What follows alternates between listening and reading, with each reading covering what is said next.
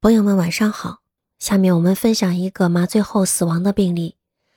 这个孕妇呢，之前是在别的医院做的产检，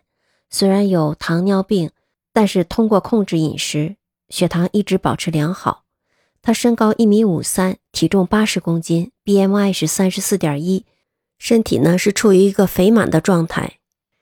她原本定在某月的二十二号，当天上午的九点二十五分，医生 A 给她做了硬膜外麻醉之后。接下来准备做腰麻，但是由于它比较肥满，后背的脊柱不容易触摸到，所以呢，腰部麻醉几次都没有成功。于是负责腰部麻醉的产科医生决定给他进行全身麻醉。这个就是他们医院犯下的第一个错误，由产科医生担任了麻醉科医生的职责，在上午的九点四十六分注射了艾斯洛克斯，九点四十七分注射了异丙酚。九点五十分试图全身麻醉插管的时候，可是没有插上。九点五十九分和十点零四分再次试图插管，这两次又都失败了。这个时候，孕妇的血氧浓度就开始下降，心电图的波形还有脉搏就触摸不到了。于是开始进行紧急的心肺复苏。十点十分左右，A 医生给孕妇进行了气管切开，估计从气管切开到插管大概用了五分钟左右的时间。在确认血氧浓度上升到了百分之九十四，十点二十五分开始进行剖腹产，十点二十七分宝宝就生出来了。阿普克评分是四分和五分，脐带动脉血 pH 是六点六二。儿科医生给新生儿进行了心肺复苏，并把患儿送到了新生儿监护室。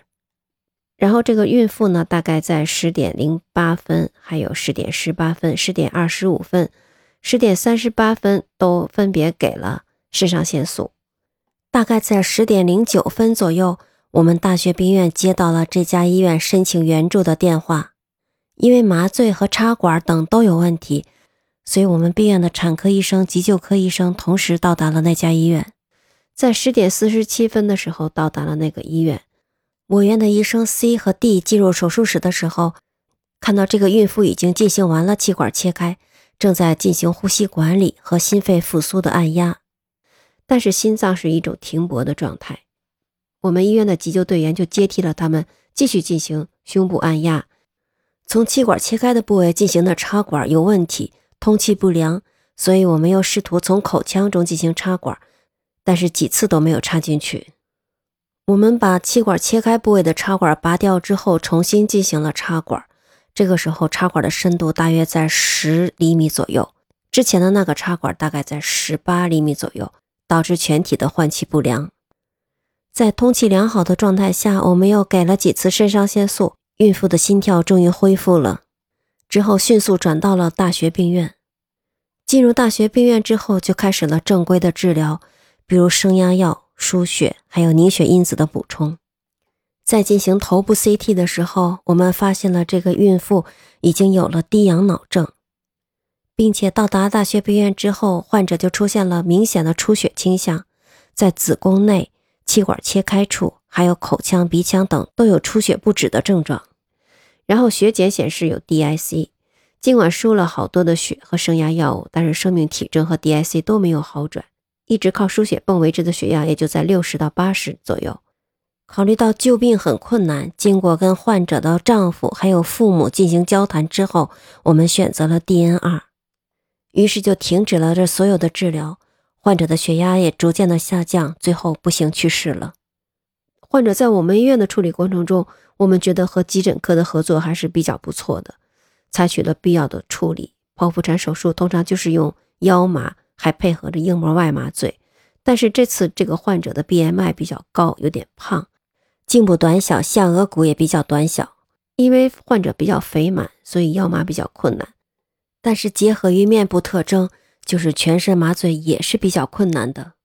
我们觉得他主要患者死亡的原因就在于妇产科的医生给他进行了硬膜外麻醉和腰麻，但是在没有麻醉科医生的医疗机构进行孕妇的全身麻醉，这本身就是一个非常危险的行为。所以说，结合这个，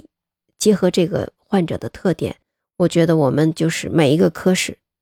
都要有要有加强互相协作的意识。